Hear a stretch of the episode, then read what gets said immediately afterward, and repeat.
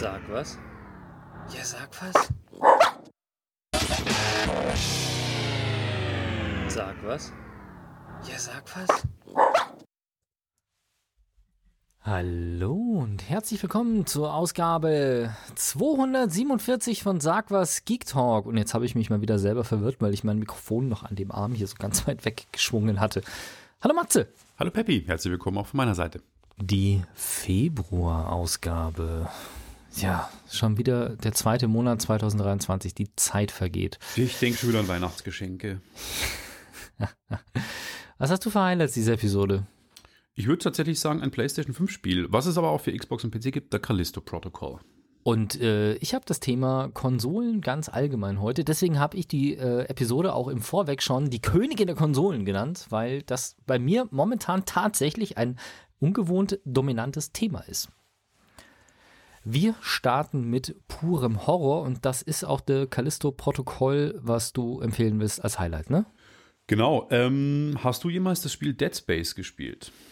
Nicht, dass ich mich erinnern kann. Aber du bist ja eh nicht so der Horrorspieler, gell? Nee, gar nicht. Also, ja. wenn, wenn, Zombies irgendwo dabei sind, kannst du mich jagen. Ja, es sind eigentlich Zombies. Also, es sind keine so Zombies, die man so kennt, aber es sind halt einfach irgendwelche, ja, verfluchte Wesen. Egal. Callisto Protocol ist das neue Spiel von Glenn Schofield. Schofield war früher ähm, im Team von Dead Space. Das Spiel, das ich gerade angesprochen hat, es gab drei Teile von Electronic Arts und war, als das, glaube ich, der erste Teil 2008 rauskam, ein ziemliches Brett, weil Science-Fiction-Setting mit einem verlassenen ähm, Raumfrachter, die USS Ishimura, die verwaist durch den Weltraum getrieben ist. Und äh, der Hauptcharakter ist auf das äh, Schiff gekommen und musste quasi rausfinden, was da los ist, weil alle Besatzungsmitglieder sich in komische Mutanten, Zombie, ich habe Klingen als Hände, ähm, zwei Köpfe und mir wächst am Kopf aus dem Bauch äh, Wesen verwandelt hat. Und ähm, Teil 1 und 2 waren sensationell. Teil 3 habe ich dann nicht mehr lange gespielt, weil es dann bloß noch ein Actionspiel war. Und der Macher von diesen Spielen, der hat sich dann selbstständig gemacht und über Jahre hinweg jetzt The Callisto Protocol entwickelt. Was äh, eigentlich fast ein bisschen Fun Fact ist, weil das kam jetzt Anfang Dezember 2022 raus und jetzt diese Woche noch ähm, kommt am 27.01. das äh, Remake von Dead Space 1 raus. Da ist er den Kollegen quasi nochmal ein bisschen zuvor gekommen und hat sein eigenes Spiel erst veröffentlicht. Um was geht's? Ähm, man muss sagen, es ist schon sehr arg an Dead Space angelehnt. Ähm, man sieht den Charakter auch aus der Third-Person-Perspektive hinten über die Schulter. Die Energieanzeige ist wie schon bei Dead Space nicht irgendwie im, im UI hinterlegt, dass man das permanent am Screen sieht, sondern er hat hinten so im Genick eine Energieleiste, die quasi sagt, wie fit ist der Charakter. Daran kann man das ablesen. Da ist so ein, so ein bionisches Implantat und dann sieht man an so einem LED, ähm, geht es dem gut oder geht es dem nicht gut. Callisto, weiß natürlich jeder Hobbyastronom, ist einer der Monde des Jupiter, was ich ja prinzipiell. Natürlich. Natürlich. Ja, ja natürlich. Und ähm, ich bin ja auch ein großer äh, Weltraumfan und ich finde es super spannend. Und die Geschichte ist, du befindest dich quasi als Frachtschiff-Pilot. Ähm, äh, stürzt dein äh, bei der Ablieferung auf Callisto in einem Gefängnis stürzt dein Raumschiff ab. Du wirst komischerweise irgendwie inhaftiert kriegst dieses Implantat und als du an eines Tages in deiner Zelle aufwachst, ähm, Code Red, alles rot, irgendwie nur noch Meuterei Zombies, und so. Meuterei, alles super heftig. Und irgendwie verwandeln sich auch alle irgendwie so in diese komischen Monsterwesen. Achso, Meuterei mit Zombies. Meuterei, weil nämlich dann quasi Zombies ausbrechen, was dann im Laufe des Spiels, und das ist echt cool, wie die Geschichte erzählt wird, weil es schon filmreif ist. Also du spielst alles irgendwie und ähm, es sind auch bekannte Schauspieler, die, die, jetzt muss ich kurz mal googeln, wer das denn alles ist, die unter anderem auch in äh, The Boys mitgespielt haben. Mhm. Diese Asiatin, die, die, die stumm ist in ähm, The Boys. Wie heißt denn die nochmal? Moment. Das ist sogar eine gar nicht so unbekannte Schauspielerin. Ja, das sind also wirklich bekannte Schauspieler. Auch der Hauptcharakter, der, wie ein Kumpel von mir immer sagt, aussieht ein bisschen wie Kollega, also wie der deutsche Gangster-Rapper. Der spielt einen, äh, ich glaube, in 13 Days. Ist das Dani Nakamura? Nee, ja, Karen, Karen, warte mal, Äh, äh, Science Fiction, The Callisto Protocol. Karen Fukuhara ist Ja, genau. Richtig, genau. Und die spielt in The Boys mit, in Bullet Train. Und ich dachte jetzt auch, dass das die wäre aus. Ähm, hm, na, wie heißt er? Suicide Squad. Ist sie aber nicht. Ist, ist sie nicht? Nee.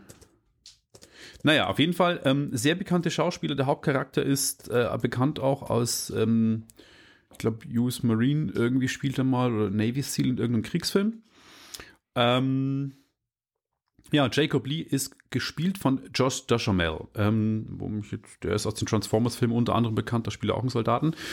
Naja, und auf jeden Fall kämpft ihr euch dann durch diverse ähm, Gefängnisbereiche von Medizinstationen über ähm, den Forschungsbereich und alles.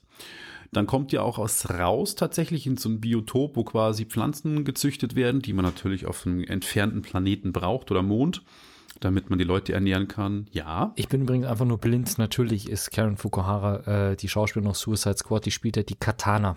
So ein äh, Side-Character. Ah. Genau. Also nur okay. ganz am Anfang, die da im Hubschrauber irgendwie mitsitzt. Also. Verstehe. Äh, genau. Und Ihr kämpft euch, wie schon gesagt, durch diese ganzen Bereiche. Also es ist schon Abwechslung gegeben. Es ist aber alles recht finster. Ihr kommt auch mal ins Freie, habt dann so einen Anzug an, dass ihr quasi atmen könnt. Da kommt so eine Eiswelt, da greifen euch dann die Wesen an. Ihr kommt in alte Ruinen, die ein bisschen unterirdisch noch sind. Ich will jetzt auch nicht zu viel verraten. Ich kann nur sagen, die Story ist echt richtig cool erzählt. Es wird eine Verschwörung aufgedeckt, äh, die zu tun hat mit Forschungsprojekten und die Stimmung, die die Entwickler in dem Spiel rübergebracht haben, die ist echt hart. Also äh, am Anfang habe ich mir so ein bisschen gedacht, boah, ist ein bisschen lame, weil der Charakter sich auch sehr langsam spielt. Das heißt, sie erzeugen Stress im Spiel. Du bewegst dich langsam, weil der Charakter jetzt nicht so wie in God of War rumwirbelt und alles verprügelt, sondern du hast am Anfang nur ein Schlagwerkzeug, kriegst dann irgendwann mal schon eine Pistole, eine Schrotflinte und ein Maschinengewehr, die man an einen 3D-Drucker aufrüsten kann. Das haben sie auch ganz cool gemacht. Du kriegst quasi Credits, die sammelst du einem Spiel und Baumaterialien und damit kannst du am 3D-Drucker dann deine Waffen mit Waffenbauplänen erweitern. Das haben sie echt, echt sehr stimmig gemacht. Und der Stress wird erzeugt, indem dann manchmal drei, vier, fünf Gegner auf dich zulaufen und dein Charakter ist jetzt halt nicht der agilste. Und dann musst du flüchten und abhauen und dann schauen, dass du in die richtige Position kommst. Und das haben sie schon cool gemacht, dass dann auch Gegner mal aus der Wand rauskommen. Und dieses ich bin alleine, also du triffst schon noch ein paar Charaktere, die überlebt haben während dem Ganzen, auch äh, teilweise Bösewichte und Leute, die dir helfen. Aber trotzdem bist du die meiste Zeit im Spiel allein und dieses allein im Raum äh, Gefühl haben die so gut rübergebracht mit einer pervers guten Soundkulisse. Es knarzt, dann kommt mal Dampf aus Rohren raus, du hörst ähm, Monster zischen aus den Wänden irgendwie alles im supergeilen Surround abgemischt und ja, hat mich, das Spiel hat mich schon das ein oder andere Mal äh, schlecht schlafen lassen, sage ich ehrlich. Und wow. auch äh, unter Stress gesetzt. Also die haben das schon gut gemacht. Ähm, die erste, das erste Drittel dachte ich mir jetzt, boah, das ist ein bisschen zäh, aber das Spiel wird ab dem ersten Drittel dann irgendwann nimmt es so an Fahrt auf was Story und, und auch Gameplay betrifft, ich kann es wirklich empfehlen, wenn man sich mit Horror ein bisschen anfreunden kann. Grafisch ist es die Bombe. Es gibt äh, zwei Grafikmodi übrigens auch auf der Next Generation Konsolen. Das heißt ein Performance Mode, das es dann wirklich mit 60 Frames läuft, super flüssig. Ich spiele ja immer im, im Grafikmodus, weil mir die Grafik wichtiger ist. Da läuft es auch flüssig mit 30 Frames und sieht teilweise hammergeil aus. Also Licht- und Schatteneffekte, Feuer, im, wenn ausbricht und Details und Wasser und, und, und der Planet mal im Hintergrund. Du kommst mal raus in so eine Überwachungsplattform und dann siehst im Hintergrund den Jupiter über dir, wie er sich dreht und der Sturm auf dem Jupiter, der seit Jahrmillionen, ähm, dieser riesige Fleck, der da ähm, herrscht. Richtig geil gemacht und ähm, ja, hat mich positiv überrascht. Ich dachte nicht, dass es so geil wird. Ich bin aufs Dead Space Remake gespannt, das ich mir jetzt aber erstmal nicht hole, weil ich jetzt erstmal genug mit Horror und das gleiche Spieldesign habe. Aber wenn man sich damit anfreunden kann, schaut euch das unbedingt an, weil ich fand es echt richtig geil. Jo, genau. Alles klar. Was denkst du denn war die beliebteste Plattform für Videospiele in 2022? Mm, wieder Nintendo Switch? Nein, tatsächlich nicht. Also, pass auf, die Werte, äh, auf die ich jetzt eingehe, sind von der Plattform How Long to Beat. Also, das ist keine Umfrage, mit was spielst du, sondern das ist eine Plattform, die ansagt, wie lange du brauchst, um ein Spiel durchzuspielen. Und die haben ihre Anfragen ausgewertet, weil du dort immer sagst, welches Spiel auf welcher Plattform. Daher kommt es. Es ist also nicht so hundertprozentig. Ähm, also es ist eine Art, das zu erheben, aber sicherlich nicht die einzige Art. Ich habe aber mehrere Plattformen gefunden, die zu ähnlichen Reihenfolgen kommen. Und da ist es tatsächlich so, ich glaube wahrscheinlich wie immer, die meist, ich, deswegen habe ich extra nicht gesagt Konsole, sondern Plattform, weil auf Platz 1 der PC steht. Ach. Braucht man, glaube ich, nicht in Frage stellen. Das Interessante ist, und der, der, PC interessiert uns ja auch im Endeffekt nicht, weil wir uns ja eher mit Konsolen beschäftigen hier. Und deswegen ist, ähm, wenn wir den PC jetzt auf Platz 1 weg haben, die, die, die stärkste Konsole tatsächlich an der Stelle ist die PlayStation 4. Also stärkste Konsole in Bezug auf? Auf Anfragen, was die Spieldauer angeht. Also die beliebteste Konsole unter den Konsolen, die am meisten gespielt wird, ist die PlayStation, die am meisten gespielt wird. Nicht Verkäufe, sondern real Ach gespielt so, wird. Weil ich dachte jetzt, deine Frage bezieht sich darauf, welche, welche hat am meisten Umsatz gemacht. Nee, nee, nee. Und was, was wird wirklich noch gespielt? Ja, aber das ist ja eigentlich fast logisch, oder? Ja, eben, aber denkt man gar nicht, weil du hörst immer nur noch Wirbel von äh, PlayStation 5, Xbox Series äh, X und S und ähm, aber die PlayStation 4 ist immer noch tatsächlich die am stärksten gespielte Konsole. Gefolgt von der Switch allerdings. Also, und ob die beiden sich jetzt ab, abwechseln oder nicht, wie auch immer, sei dahingestellt. Was ich interessant fand, war, dass auf jeden Fall sowohl die Switch als auch die PS4 vor der PS5 liegen, die auf Platz 4 ist. Und dann wird es halt so ein bisschen erbärmlich, weil auf Platz 5 kommt dann die Xbox One, also das Pendant zur PlayStation 4, die PlayStation 3 auf Platz 6, was ich schon ziemlich krass finde, und erst auf Platz 7 kommt die Xbox Series X und S. Aber das ist ja klar. Ich meine, die Systeme, die jetzt da vorne mit dabei sind, die sind ja auch schon länger am Markt als eine PS5 und eine Xbox Series X. Und vor allem bei PS5 und Xbox wissen wir, ist die Hardware-Knappheit. Die würden gern mehr verkaufen, aber können sie nicht. Das heißt, du darfst ja nicht vergessen, welche Hardware-Basis ja, du Xbox, hast. Wie die Xbox gibt es ja schon im Endeffekt. Also die Xbox Series kannst du ja zum Endeffekt reibungslos kaufen, oder? oder nicht? Ja, aber immer noch nicht so verfügbar in dem Maß, wie es eine Xbox war. Und du darfst nicht vergessen, die Xbox One ist seit 2013 auf dem Markt. Eine PS4 auch seit 2013. Neun Jahre auf dem Markt. Ja, Dass da klar. mehr Spieler und mehr Spiele veröffentlicht sind, dadurch mehr Anfragen bei so einer Plattform ist. Also, das ist logisch. Ja, ich fand's Die Switch hält sich nur verdammt gut für das, dass es quasi so im Mittel ist. Die ist ja quasi fünf Jahre erst auf dem Markt. Und da muss man halt sagen, dafür ist es eigentlich respektabel, dass äh, so viele Anfragen kommen auf der Plattform. Ich kann mir auch vorstellen, dass die Switch auch eine Plattform ist, die im, im, Endeffekt vielleicht sogar tatsächlich mehr Spielzeit hat als die PlayStation 4, weil ich glaube, es wurden mehr Switch verkauft. Und ich als PlayStation 4, wenn mich nicht alles täuscht, hatten wir das schon mal, dass die Switch als zweitstärkste Konsole unterdessen, glaube ich, ist, nach der PlayStation 2. Ja, mit Verkaufszahlen. Knapp, ja. Und ähm, bei so einer Plattform wie How Long to Beat ist es wahrscheinlich so, dass du schlicht und ergreifend halt ähm, von der Zielgruppe mit der Switch auch nicht ganz so ich sage jetzt mal, die Switch spielen halt auch viele Kids, die nie auf die Idee kommen würden, eine Anfrage zu stellen, wie lange man für ein Spiel braucht. Das gibt sich fast nicht viel. Ich habe gerade nachgeguckt, PlayStation 4 117 Millionen verkaufte und Switch 114. Ja, ja, genau, das hatten wir ja schon mal, dass die wirklich knapp dahinter ist und irgendwie im, im Begriff, ähm, ja, stopp, PlayStation 4 oder PlayStation 2? 4. 4. Aber die 2er ist die meistverkaufte, oder? Dachte ich. Oder ist die PlayStation 4 unterdessen die meistverkaufte? Mal schauen, was da noch ist. Von Statista ist das. Klar, Moment.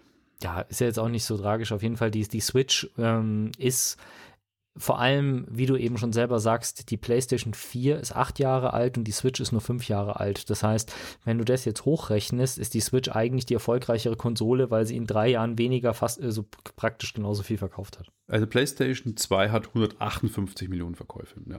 ja. Aber da kommen natürlich bei How Long to Beat keine Anfragen mehr, weil kein Mensch ist auf Platz 10. Spielt mehr PlayStation. Auf der, Zwei. Nach der Series X kommt die äh, Xbox 360, der Nintendo 3DS und auf Platz 10 hat es die PlayStation 2 geschafft. Krass, die kannst du ja auch an fast an keinen modernen Fernseher mehr anschließen. Ja, aber naja, das Mehr wollte ich zu dem Thema eigentlich gar nicht loswerden. Ich war ein bisschen erstaunt. Ich meine, klar, dass die Xbox ähm, weniger angefragt ist als die, die PlayStation, war klar, aber dass die Xbox Series X und S hinter der PlayStation 3 zurückliegen, fand ich schon noch ein bisschen, fand ich schon krass. Ja. Äh, du kommst ja noch zu dem Thema, was dir Neues gekauft hat, oder ist das. Ja, da, Kommt das das, noch? ist mein letztes Thema, deswegen fassen wir die vorderen Sachen von meiner Seite aus ein bisschen kurz Ich verstehe. und wechseln in die Vogelperspektive.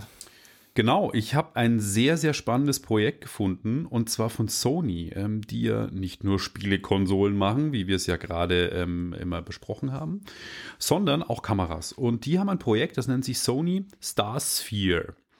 Das ist eine Möglichkeit, leider bisher nur in Japan und USA möglich. Ich hoffe, die bringen das auch nach Europa.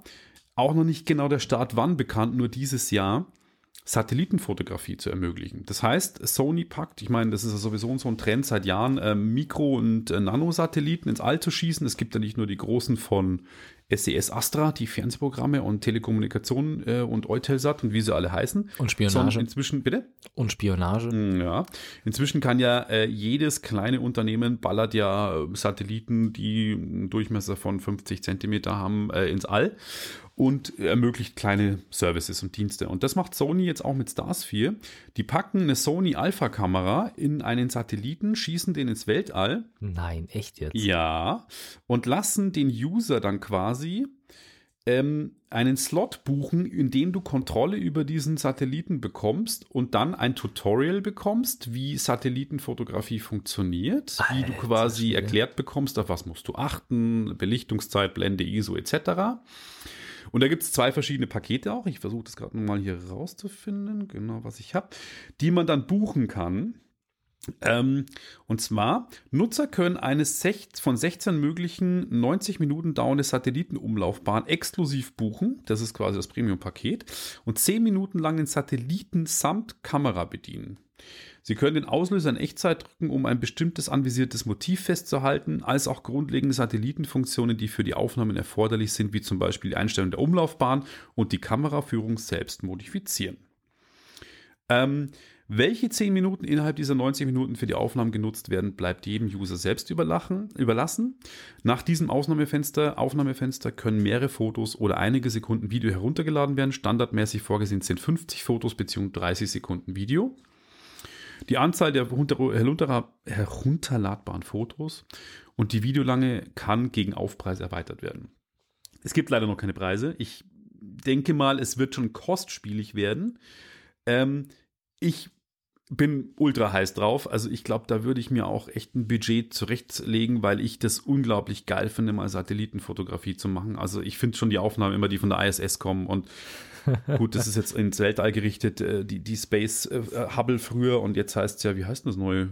Ich habe es wieder vergessen, das neue ähm, Teleskopfotografie von der NASA. Äh, Irgendwas mit John, denkst du? John, ah, ich habe es vergessen. Egal. Und ich finde das total cool. Und jetzt kann ich das halt selber machen. Und ich meine, es ist auch in Europa nicht verfügbar, wie ich es gesagt James Webb. James Webb, danke. Und ähm, genau, der, der simplere geführte Tour-Modus äh, ist auch mit voller Kontrolle für den User. Das ist die Space Photography Tour, in, wo da Satelliten auf Umlaufbahnen, die sind vorgewählt. Die werden empfohlen, die kann man also nicht selber festlegen, wie bei der teureren Variante.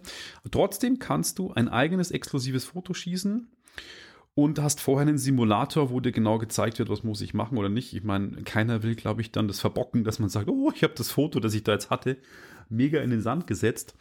Ähm, die Webseite habe ich in äh, den Show Notes auch verlinkt. Da kann man sich auch schon die wichtigsten Sachen und ein kleines Video anschauen, was Sony sich da vorstellt und anbietet.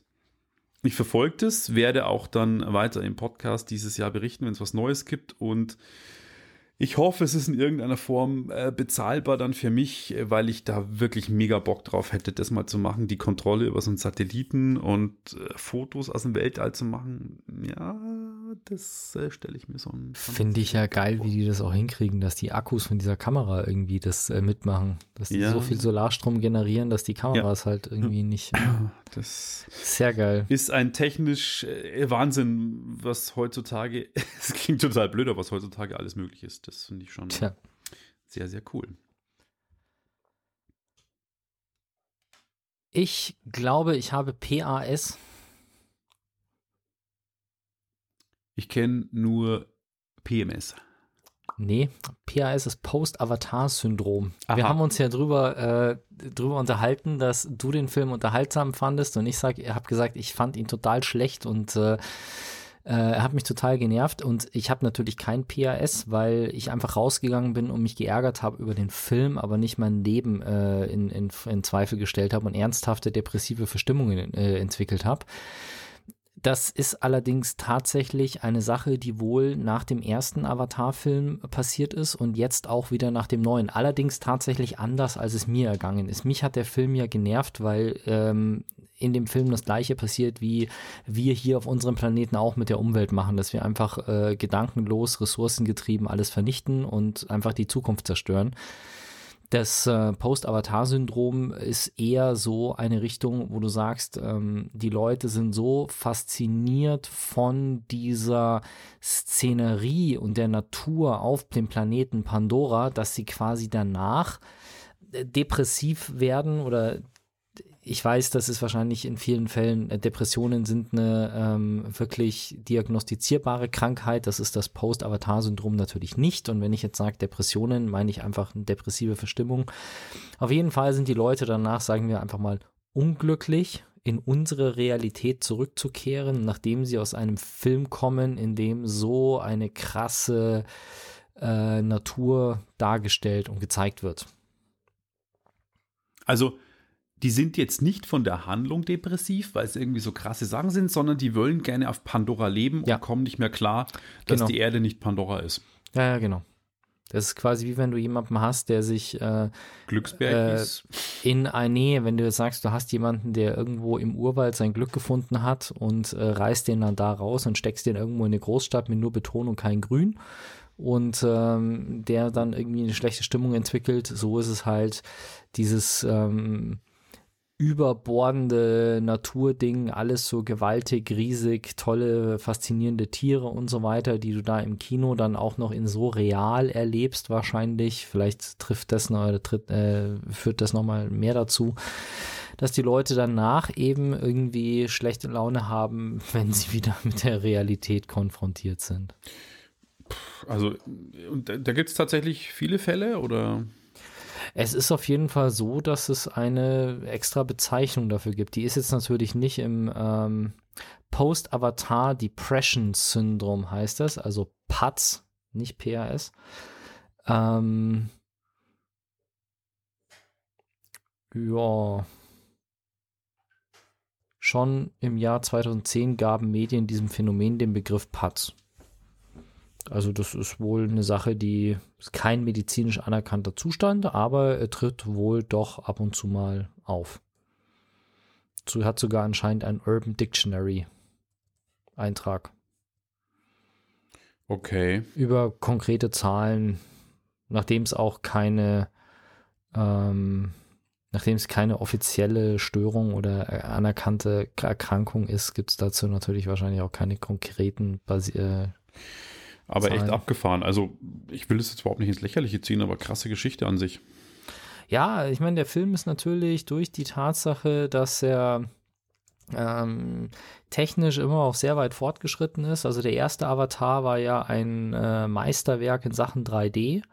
Und äh, was, das ist natürlich eine Sache, die damals eine nicht dagewesene Immersion ermöglicht. Und auch jetzt bei Avatar 2 war es ja so, dass der Film aus technischer Sicht, finde ich, was die Animationen angeht und sowas, also einmal durch die High Frame Rate und andererseits durch die hohe Qualität der Animationen, wirklich du also das war ja nicht zu unterscheiden von einem Realfilm. Also die, die Animationen und so weiter waren einfach wie echt. Also das hättest du dir vorstellen können, dass diese- die Viecher genau so in echt ausschauen.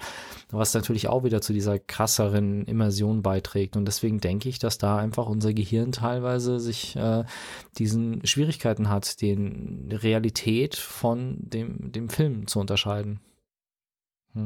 Krass. Ja. Die Armen. Ja, ist auf jeden Fall nicht schön. Ähm, wie gesagt, ich hatte aus anderen Gründen meine Probleme damit, aber meine Probleme waren damit äh, vorbei, als der Film zu Ende war und ich mich drüber aufregen konnte und damit war das für mich okay. Ähm, das fand ich wirklich krass, als ich das gelesen habe, dass ja Leute so drunter leiden. Jo. Mhm. Naja. Abschussliste ist das nächste überschrieben. Ja, ähm, das ist auch Bewegtbild, aber nicht, äh, glaube ich, so wünschenswert wie jetzt die Avatar-Zuschauer, die sich unbedingt auf Pandora wünschen, sondern The Terminalist ist eine knallharte Geschichte, die basiert auf einem Roman von Jack Carr aus dem Jahr 2018, ist eine Amazon-Serie, produziert und auch Hauptdarsteller ist Chris Pratt, den man ja kennt.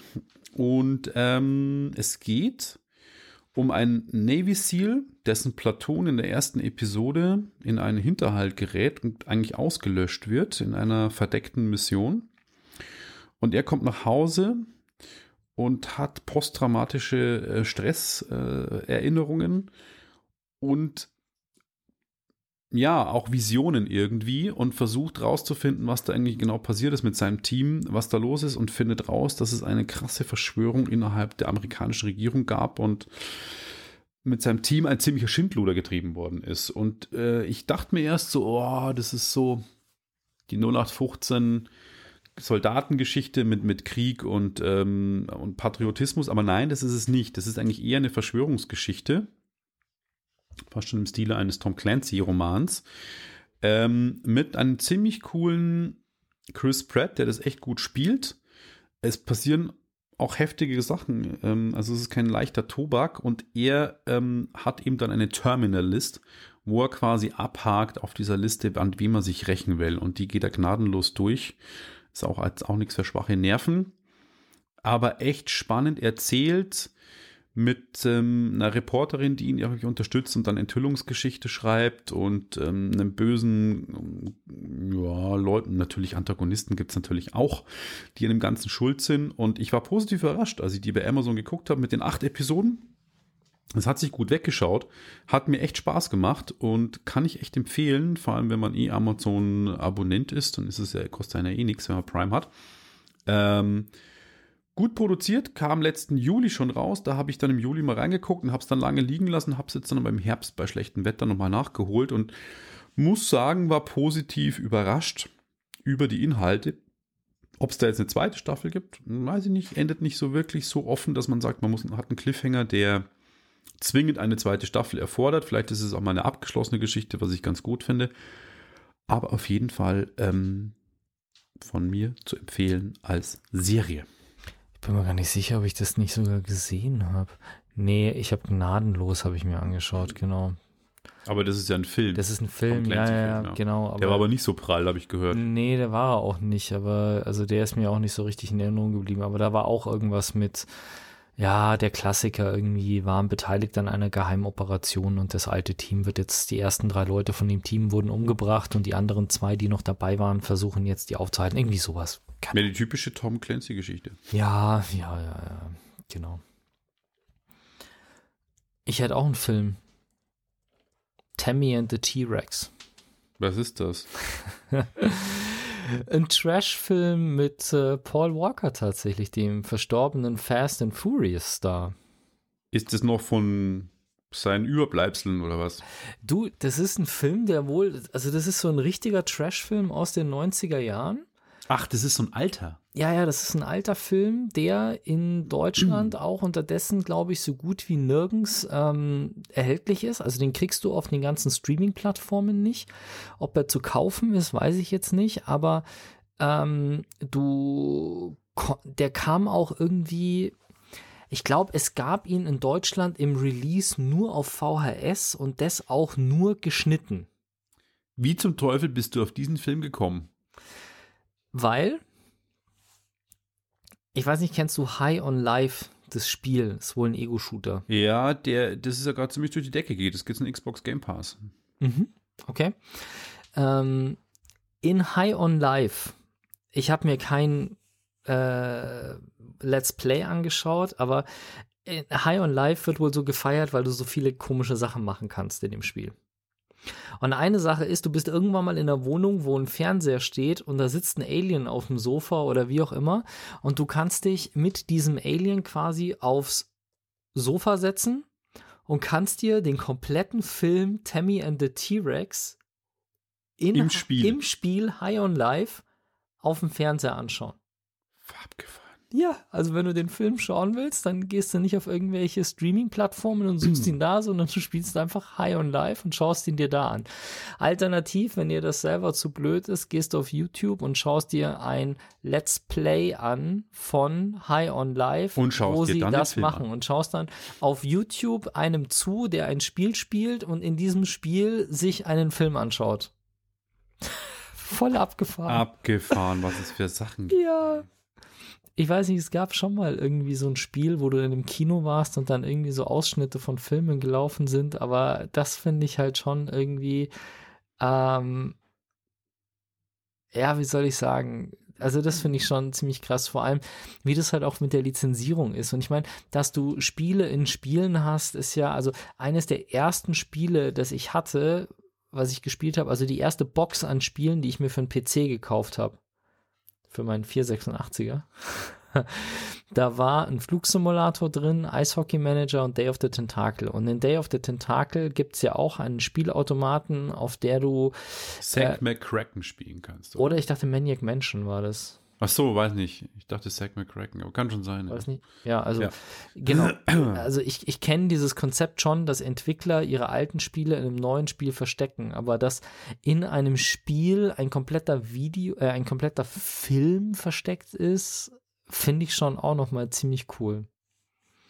Was es für Sachen gibt, ich werde verrückt. Absolut, ja. Also total Banane und ja, wer eine Xbox hat oder den, den, den Game Pass hat und äh, das auf ähm, PC oder Xbox spielen kann, kann ja mal reinschauen und kann sich da den Spaß gönnen. Ich hoffe, dass du dann nicht, während du schaust, auf einmal irgendwelche Gegner reingelaufen kommen und du dann irgendwie jemanden abknallen musst, Fänd ich du den Film lustig. gucken willst. Fände ich dann schon wieder lustig eigentlich. Wäre schon wieder irgendwie cool. Zwischendrin Kurzmeldungen und wir haben heute keine Musik, ne? Nee, das wollte ich auch gerade sagen. Ich habe mich bemüht, Musik zu finden, aber ich habe keine Ahnung, woran es liegt. Rezessionsbedingt, die ganzen Rapper, die ich immer folge, die veröffentlichen nichts mehr. Vielleicht haben sie keine Zeit, keine Muße, müssen Geld verdienen. Es gab nichts. Also normalerweise schreibe ich immer raus, hey, das finde ich eigentlich ganz cool. Tut mir leid, bei einer nächsten Ausgabe vielleicht dann zwei. Diesmal gibt es keine Musik, deswegen müsst ihr nahtlos mit den Kurzfacts weitermachen. Und da habe ich zwei ganz interessante Sachen. Und zwar, Netflix bietet ja, ich glaube, seit vorletztem Jahr, 2021, schon ein Spieleabo mit Ja, in ihrem Videostreaming-Dienst, was keine keinen Ahnung, wo interessiert. man spielen kann. Also ich wüsste nicht mal, auf welchen Plattformen es liegt. Wahrscheinlich am Computer, oder? Android und iOS und PC. Oh, Ja. okay. Und das, ich habe das jetzt auch erstmal rausgefunden. Wie geht denn das überhaupt? In der Netflix-App kannst du nach Spielen suchen. Da siehst du die auch. Da gibt es dann auch so kleine Spiele, die, äh, die man da zocken kann. Aber in dem Fall ist es Shredder's Revenge, was ja letztes Jahr rauskam, ähm, von dem kleinen Indie-Label, die ziemlich coole Games machen. Und das heißt, du gehst auf Android oder iOS in den App Store, suchst Shredder's Revenge, kannst das runterladen. Und wenn du es dann zocken willst, musst du deine Netflix-Benutzerdaten einfach eingeben, kannst es zocken. Quasi. Das heißt, du gibst einfach dein Netflix-Login ein. Ähm, Shredder's Revenge, ziemlich cool, weil es eine Hommage an die alten Turtles Games, diese Brawler der 90er Jahre sind, 80er und 90er Jahre und gerade das sensationelle Turtles in Time, Turtles 4, das es als Spielautomat und als, Play, äh, als Super Nintendo Game gab, das ist quasi die Fortführung Shredder's Revenge. Ich habe das ähm, letztes Jahr kam im Juni in den äh, Xbox Game Pass. Da habe ich das dann gezockt im Koop, kann man bis zu acht im Koop spielen und ich habe mir jetzt auch äh, die iOS-Version noch nicht runtergeladen. Ich habe nur im App Store mal nachgeguckt, ist da. Wer auf so Brawler, Comic-Spiele und die Turtles steht, sollte auf jeden Fall reinschauen, weil es wirklich lohnenswert ist, vor allem wenn es nichts kostet. Äh, äh, wo genau äh, merkt man das, dass das ein, ein Netflix-Game ist? Das merkt man gar nicht. Es wird auch äh, irgendwo nirgends beworben. Also ich habe das halt auf diversen Doch, Plattformen im, gesehen. im Icon ist ein Netflix-Logo mit drin. Echt? Okay. Ja, also zumindest im Google Play Store. Da ist ähm, das Icon und in dem Icon ist ein Netflix-Logo mit drin. Okay. Alter, da musste man auch erstmal drauf kommen. Ja, irgendwie, Netflix braucht sich auch nicht wundern, dass kein Mensch sich für ihr Spiele-Abo interessiert, weil, äh, und es auch keiner mitbekommt, weil es wird nicht prominent beworben. Aber es sind gar nicht so schlechte Spiele.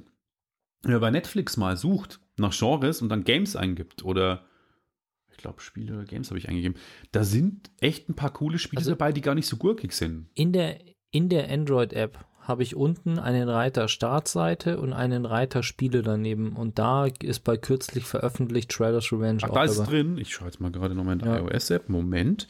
Da habe ich es nämlich nicht gefunden. Ich glaube, da gibt es den Reiter nicht. Too Hot to Handle, Solitaire, Scriptic, Crime Stories, Reigns, Three Kingdoms, Hello Kitty and Friends, Narcos, Nee, ich habe da keinen hab da kein, ähm, Spielereiter. Das ist interessant.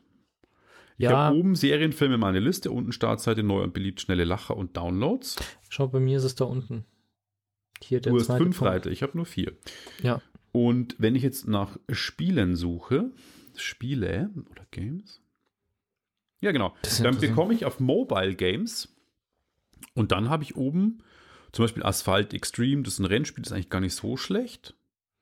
Ähm, Ah, okay, in der App, ähm, in der App sagt er mir dann tatsächlich, also ich kann dann die, die ganzen Details zu dem Spiel anschauen und kann dann auf Spiel herunterladen klicken Und dann kommst du in und dann komme ich in den Google Play Store. Genau.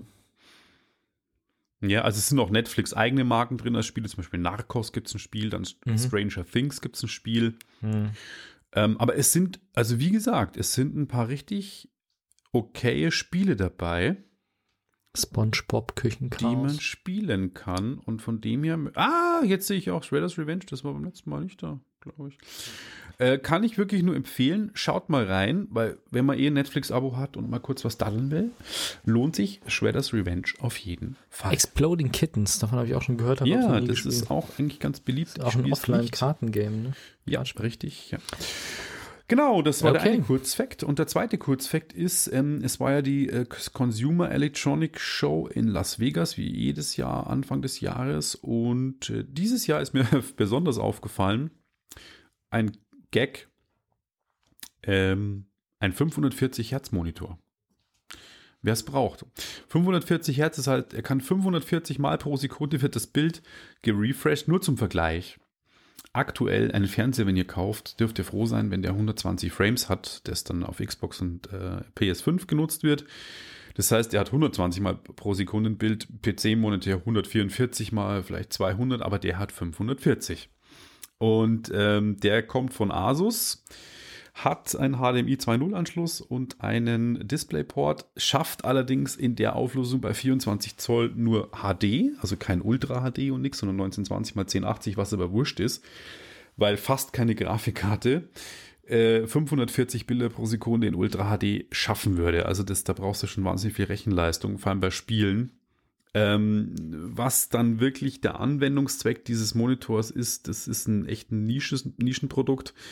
Äh, Medizinanwendungen vielleicht, äh, Kann mir ehrlich Highspeed-Kameras. gesagt, ja, aber selbst dann, selbst dann brauchst du die Bildwiederholrate nicht, weil das menschliche Auge halt auch keine 540 Hertz schafft. Mm, Also Ja, das, ja, das stimmt, aber ähm, du wirst keinen Unterschied merken zwischen 200 und 540 Frames. da geht es, glaube ich, angeht. gar nicht mal um, um die um die. Ja, das, ein Monitor das, ist ein Darstellungsgerät. Das ist Ja, ja, schon, aber es geht da. ja auch darum, äh, deine, deine Eingabe, die Eingabeverzögerung. Also es war ja früher, als- also es heißt ja eigentlich, das menschliche Auge kann quasi eigentlich ab 25 Bilder pro Sekunde ein flüssiges, flüssige Bewegung darstellen. Aber man sieht ja trotzdem, dass Avatar läuft mit 48, moderne Spiele wie Call of Duty mit 120 und man sieht einen merklichen Ja. Unterschied. Aber der hört halt irgendwann auf. Das ist genauso Das wie mit den. Retina-Displays. Die Retina-Displays sind so groß, heißen Retina-Displays, weil die Auflösung des menschlichen Auges kleiner ist als die Pixel, die in dem Display drin sind. Das heißt, wenn du die, die, die Pixel jetzt nochmal auf ein Zehntel reduzierst, macht es für das Auge keinen Unterschied mehr. Und das ist halt mit der Bildwiederholrate auch irgendwann. Und ich schätze mal nicht, dass die weit höher als 240 Frames pro Sekunde liegt. Bei was? Also ich schätze mal, dass das menschliche Auge nicht recht viel mehr als 200, 240 Frames schafft. Also ob du Weiß ich nicht, aber es geht, wie gesagt, es geht nicht darum, dass dein Auge das dies flüssige Bewegung, sondern es geht ja auch um die Eingabeverzögerung, ähm, wie schnell deine, deine Maus auch abgefragt wird, auf deine Reaktionen. Das heißt, das glaube ich schon, wenn du einen Spieler hast, dass dessen Reaktionen, wenn der jung ist und super trainierter E-Sportler, auf das richtet sich nämlich dieses Display, dass du schon noch mal genauer und schneller Counter-Strike, weil das ja eine scheiß Grafik hat. Da läuft es schon mal mit mehreren hundert Frames oder so. Da macht das, glaube ich, Sinn. Ich habe selber nicht ausprobiert, ich bin auch zu alt dafür, aber das ist der Einsatzzweck, Einsatzzweck dieses Displays, dass du sagst, ist, dein Auge kann das vielleicht nicht, nicht erkennen, den einzelnen Frame, aber trotzdem die Reaktionszeit, der PC, die Grafikkarte, der fragt ja dann trotzdem 540 Mal pro Sekunde deine Eingabe auch ab. Wenn das nicht darstellen könnte, könnte auch die Eingabe nicht abfangen, weil es keinen Sinn macht. Und das ist der, das ist die, der Sinn dieses Displays. Gut, dann brauchst du halt auch die Input-Devices, die das können. Natürlich. Man, die meisten halt Mäuse im Gaming-Bereich haben ja bis zu 3000 Mal pro Sekunde Fragen die ja ab. Mhm. Also da, da, bewegen wir uns im, im E-Sports-Bereich, ja. Also das ist nicht Aha. für den Otto-Normalverbraucher zu Hause gedacht. Ja, also ich glaube wirklich für ja, eine Konsole dranhängen oder äh, Office-Anwendungen ist es irgendwie ein bisschen. Nee, also äh, ich glaube, Teams braucht jetzt keinen 540 Frames, aber Konsole, schauen wir mal. Also ich kann nur sagen, wenn ich äh, und jetzt bin ich ja doch 43, äh, fast 44, verdammt. Ähm, wenn ich God of War in 120 Frames spiele oder 60, das habe ich gemerkt. Und bei Call of Duty merkt man es auch. Glaube ich dir sofort, ja. Wie gesagt, glaube ich dir sofort. Es geht bloß irgendwann um den Punkt, wo halt die Leistungsfähigkeit des Auges erschätzt, äh, äh, erreicht ist. Und wenn du dann 300 oder 600 oder 1000 Frames hast, macht keinen Unterschied, weil das Auge das nicht mehr schneller verarbeiten kann. Hm. Und dann, ja, irgendwo ist halt so der Punkt, wo du die maximale Geschwindigkeit erreicht hast und alles drüber hinaus ist dann egal, glaube ich. Aber ja. Gut. Das war's mit den Kurznews. Es gibt hier nochmal einen Todesfall. Oh nein. Angekündigt. Die Silvercrest Smart Home App stirbt im Juli 2023. Wer sich jetzt fragt, was das ist, das ist das äh, Smart Home System von Lidl. Lidl hat ja eine eigene Marke, die heißt Silvercrest Stimmt, und die ja, verkaufen genau. auch Lichtschläuche, smarte Lampen und so weiter. Und warum gibt es wieder einen Todesfall? Weil vor eineinhalb Jahren oder sowas ja auch die äh, Osram Lightify äh, Server abgeschalten worden sind, sodass man Osram Lightify Produkte nicht mehr ordentlich benutzen kann. Ähm, bei Silvercrest ist es jetzt ähnlich. Die Server werden abgeschalten. Die App wird jetzt schon, glaube ich, nicht mehr weiterentwickelt und ab Juli 2023 wird sie wirklich entsorgt. Das Schöne an der Geschichte ist, dass die Leute zu Homematic wechseln können, weil die den gleichen Standard benutzen. Also ah, die ja. können quasi ich sage jetzt mal, so wie ich das jetzt interpretiere, Homematic ist das größere, bekanntere, weiter verbreitetste, weiter verbreitete System und Silvercrest hat quasi so eine White-Label-Lösung von Homematic genommen. Also die haben quasi Homematic genommen und haben da ihre eigene Marke drauf gedrückt und ihre eigenen Produkte unter diesem Standard verkauft. Und jetzt, wo die Marke nicht mehr weitergeführt wird und die Entwicklung der eigenen App nicht mehr weitergeführt wird, springen die Produkte auf die Homematic App. Das ist cool, weil dadurch kein Elektroschrott entsteht und die Produkte alle im vollen Umfang inklusive Updates und so weiter weiterlaufen können, was sehr, sehr wichtig ist. Ähm, ja, ich, ich persönlich muss sagen, ich habe unterdessen nur noch Geräte zu Hause, die Zigbee-kompatibel sind und ich habe einen Zigbee-Hub quasi, der die Geräte alle dann ansteuert. Nicht alle leider mit ihren vollen Funktionalitäten. Und ich habe mich auch noch nicht in den neuen Standard Meta eingelesen so richtig, aber Meta ist eigentlich genau das, was man haben will, weil das ist ein Standard, den eigentlich alle unterstützen sollten, wo wirklich alle Geräte dann herstellerübergreifend über Meta steuerbar sind. Und dann egal, ob du das mit einer Alexa, einem iPhone oder einem Android-Gerät machen willst, du hast einen Hub, der Meta unterstützt und alle Produkte sollen dann da zusammenlaufen. Ähm, ja, insofern Vorsicht beim Kauf von Smart Home Produkten, weil es ist nicht nur wichtig, dass die Dinger jetzt funktionieren, sondern auch, dass die Hersteller das langfristig auch supporten. Ist halt natürlich schwierig, wenn gerade so, ich sage jetzt mal, Größen wie Osram und, und Lidl dann einfach aussteigen, weil Lidl mit Sicherheit einen Haufen Volumen gemacht hat in der Nummer, weil das Zeug halt einfach günstig ist.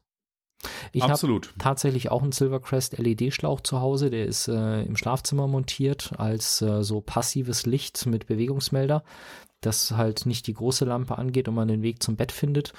Insofern, ähm, der ist bei mir aber nur mit beschränktem Funktionsumfang über eben Zigbee angeschlossen. Das, ähm, insofern stört mich das jetzt nicht, aber ist irgendwie nicht cool.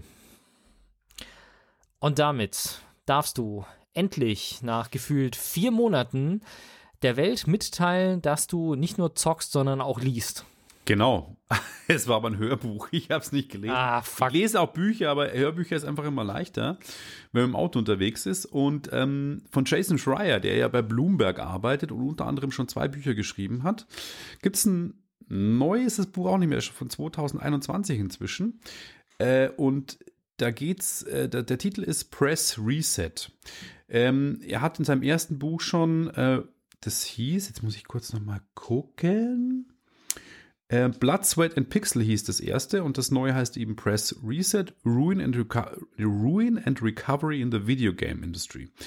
Ähm, es geht in beiden Büchern um Einblicke in die Games-Entwicklung, was quasi hinter den Kulissen abläuft. Und das ist, äh, da hat er sich sehr gut vernetzt mit diversen Entwicklerteams und leider auch echt schockierende Sachen meiner Meinung nach äh, zutage gebracht was da wirklich so alles abläuft. Also er hat dann äh, darüber berichtet, wie gerade die Entwicklung von, von Bioshock zum Beispiel abgelaufen ist und äh, unter welchen Bedingungen Entwickler arbeiten müssen. Und es sieht alles immer so cool aus, wenn man sich denkt, ah, du bist ein Spieleentwickler, du, du machst coole Games, du kannst kreativ arbeiten, du bist ähm, am Puls der Zeit, du kannst auf schöne Messen fahren, aber er beschreibt wie es ist, Überstunden zu schrauben ohne Ende, vor allem wenn dieses perfekt, das, das Crunch, was ja immer so in der Kritik auch in den Medien ist. Das heißt, die letzten Wochen, bevor das Ding ins Presswerk muss, wenn es abgegeben werden muss, wenn der Release-Termin naht, dass die dann teilweise bis zu 16 Stunden am Tag arbeiten müssen, um das Ding fertig zu bekommen. Bugfixing, er beschreibt Spieletester, wie hart der Job ist, ähm, Producer, Coder, ähm, alle möglichen, äh, wie dann Firmen verkauft werden, wie dann obwohl es zum Beispiel, ich glaube, im Fall von Bioshock 2 beschreibt er das, was ja echt Game of the Year war, 2000 und jetzt muss ich kurz überlegen, 12, 11. Ähm, Spiele, die wirklich super erfolgreich waren und dann der Oberpublisher 2K Games einfach beschließt, ach, wir machen das Team jetzt einfach in Austin dicht weil einfach irgendwie nochmal für die Aktionäre Geld gespart werden muss und dann Leute, die echt jahrelang äh, dort gearbeitet haben, einfach umsiedeln müssen und einfach Entscheidungen getroffen werden und äh, auch er berichtet von den Schicksalen von den Leuten, die halt gesagt haben, okay, ich will mir ein Haus kaufen, eine Familie aufbauen, aber du musst ständig den Job wechseln, du wechselst von den großen Studios in Montreal zu Los Angeles und du kannst einfach nicht Spieleentwickler sein in jeder Stadt in den USA oder auf der ganzen Welt, sondern während ein Bäcker oder einen äh, Ingenieur gibt es fast in jeder Stadt irgendwie, die größer ist Spieleentwicklung findet halt nur in bestimmten Städten statt. Und das wird halt dann da so auch beschrieben, dass, dass die Leute sagen, es ist eigentlich nicht möglich, vernünftig, seriös eine Familie zu gründen, äh, sich was aufzubauen, weil du immer Angst haben musst, deinen Job zu wechseln. Und es gibt keine Beständigkeit in dieser Branche. Und auch, er beschreibt auch die Situationen wie, drei Wochen vor Release des Spiels werden alle zum Staff-Meeting eingeladen und dann steht die Personalabteilung vorne und sagt, wir entlassen jetzt, entlassen jetzt 70 Prozent der Belegschaft, weil das Spiel ist jetzt zu Ende und wir haben kein Nachfolgeprojekt und fertig. Oder es gibt manchmal Nachfolgeprojekte, aber dann wird die Entwicklung halt nach Melbourne verlegt oder was weiß ich. Und ich habe das gehört und dachte mir, boah, also ich komme ja aus der Film- und Fernsehbranche, da ist auch heftig manchmal, aber was da abgeht in der Games-Branche, hm, also wer sich überlegt, in die Games-Branche zu wechseln, der sollte sich das gut überlegen, weil dieses Buch und dieses Buch lesen, weil es ist wirklich, äh, ja, krass, was er da so als Hintergrundinformation abliefert. Sehr lesenswert. Es ist nicht ganz so hart, wie ich es jetzt beschreibe. Also es macht schon auch Spaß zu lesen.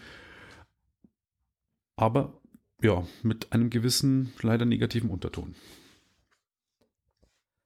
Okay. Ich habe ein absolutes Luxusproblem. Ich hatte zwei Konsolen zu Hause stehen früher die PS4, die habe ich verkauft. da steht jetzt eine Xbox Series X und eine Nintendo Switch. Und ich habe mir immer wieder gedacht, Mann, du musst doch mal wieder was auf der Switch spielen. Aber ich habe tatsächlich, seit ich die Switch habe, drei Spiele drauf gespielt. Zelda, Super Mario und also ich habe auch Mario Kart. Gut, Ring Fit habe ich mal ein bisschen gespielt und dann noch so ein irgendwas obskurer, tralala, so ein Puzzlespiel. Und das war auch tatsächlich das einzige Spiel, was ich wirklich unterwegs gespielt habe. Also wenn ich unterwegs war mit dem Wohnmobil, dann habe ich die Switch meistens mitgenommen und habe dann halt immer nur dieses Spiel gespielt, weil es das einzige war, was mir irgendwie wirklich getaugt hat. Und vor allem Zelda habe ich gemerkt, weil als ich Zelda gespielt habe, war ich richtig gut. Dann habe ich es nach drei Monaten mal wieder angemacht und das war fürchterlich, weil ich halt einfach nicht mehr auf dem Level war, dass ich die, die großen Gegner besiegen konnte und sowas, weil ich die ganzen äh, Fertigkeiten und sowas nicht mehr hatte. Naja, auf jeden Fall habe ich mir dann gedacht, okay, scheiß drauf, ich hau die Switch weiter, weil ich habe mir jetzt, also der ausschlaggebende Punkt war wirklich, ich habe mir jetzt vor kurzem Saints Row 4 gekauft für die Switch. Ja. Und ich habe es angemacht und ich musste halt echt ernsthaft, ich hätte das Ding fast irgendwie an die Wand geschmissen, weil erstens die, die Grafik mit der Switch Saints Row zu spielen auf dem Fernseher, auf einem 4K-Fernseher, ist komplett für den Arsch. Das schaut aus wie ein Videospiel aus den 90er Jahren. Und die Steuerung von dem Ding war so hackelig, dass ich halt ungefähr überhaupt nicht in dem Ego-Shooter irgendwas getroffen habe. Und dann habe ich gesagt, nee, sorry, aber ich verkaufe das Ding jetzt. Und habe tatsächlich geliebäugelt mit dem Steam Deck. Und ich habe das in die Multiplayer-Gruppe geschrieben und ihr habt mir alle die wildesten, schlimmsten Geschichten erzählt, wie scheiße das Steam Deck ist. Nee, also scheiße nicht, aber es ist nicht ja, so doch, es läuft nichts drauf. Switch. Ja, nee, das ist halt, ähm, das stimmt halt auch nicht mehr. Also wir haben einen gemeinsamen Bekannten aus Regensburg, und als ich in meinen WhatsApp-Status den Verkaufsanzeige der Switch gepostet habe, hat er mich angeschrieben und hat gesagt, Alter, richtige Entscheidung, ja, Grüße gehen raus. sagt er, richtige Entscheidung, ich habe die Switch verkauft, ich habe mir ein Steam Deck geholt und das Ding ist der Hammer. Ähm, hat der Lars geschrieben? Ja, der hat ein Steam Deck, der ist super zufrieden und ich habe tatsächlich auch ein bisschen recherchiert. Die meisten Spiele funktionieren auf dem Steam Deck wirklich gut. Natürlich hast du ähm, die Möglichkeit, bei der Grafik Dinge umzustellen. Aber wenn du dir zum Beispiel mal Game-Listen anschaust und es gibt wirklich eine Plattform, auf der du schauen kannst, wie die Spiele laufen oder welche Spiele laufen. Da ist aber häufig nicht das Problem, ob das Spiel läuft, sondern die Sachen ist dann, wenn du es mit 40 Frames spielst, hält der Akku eineinhalb Stu äh, zwei Stunden oder zweieinhalb Stunden. Wenn du es mit 60 Frames spielst, hält er bloß eine Stunde oder so. Also da geht es mehr so um, wie krass belastest du den Akku.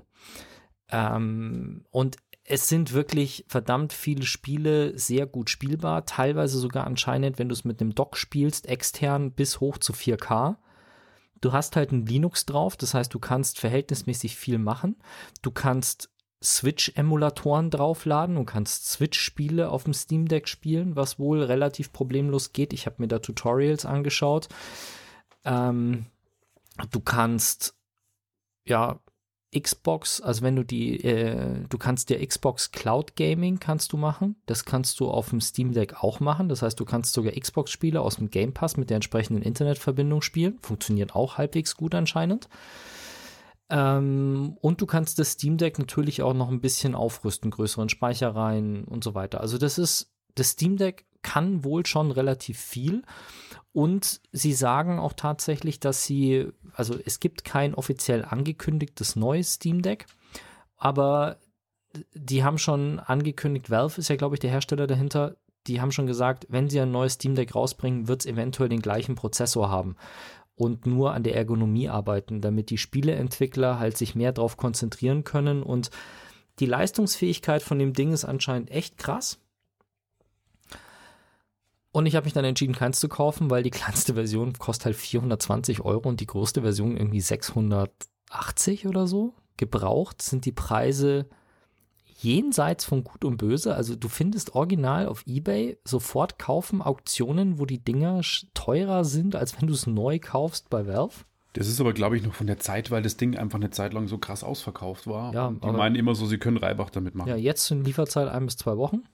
Und ähm, ich habe dann nochmal in mich gehört und habe mir gedacht, okay, was ist eigentlich dein Problem? Dein Problem ist, du bist ab und zu mit dem Wohnmobil unterwegs. Ich, ich fahre, also ich habe die Switch niemals das Bedürfnis gehabt, die Switch mitzunehmen, um in der S-Bahn zu spielen oder sowas. Sondern ich nehme die Switch mit, wenn ich im Urlaub spielen will. Da habe ich einen Fernseher und meistens, wenn ich länger irgendwo stehe, habe ich auch, also entweder ich habe große Solarpaneele, wenn ich unterwegs bin, oder ich habe sogar Strom vom, vom Campingplatz. Ich habe mir jetzt eine Xbox Series S bestellt.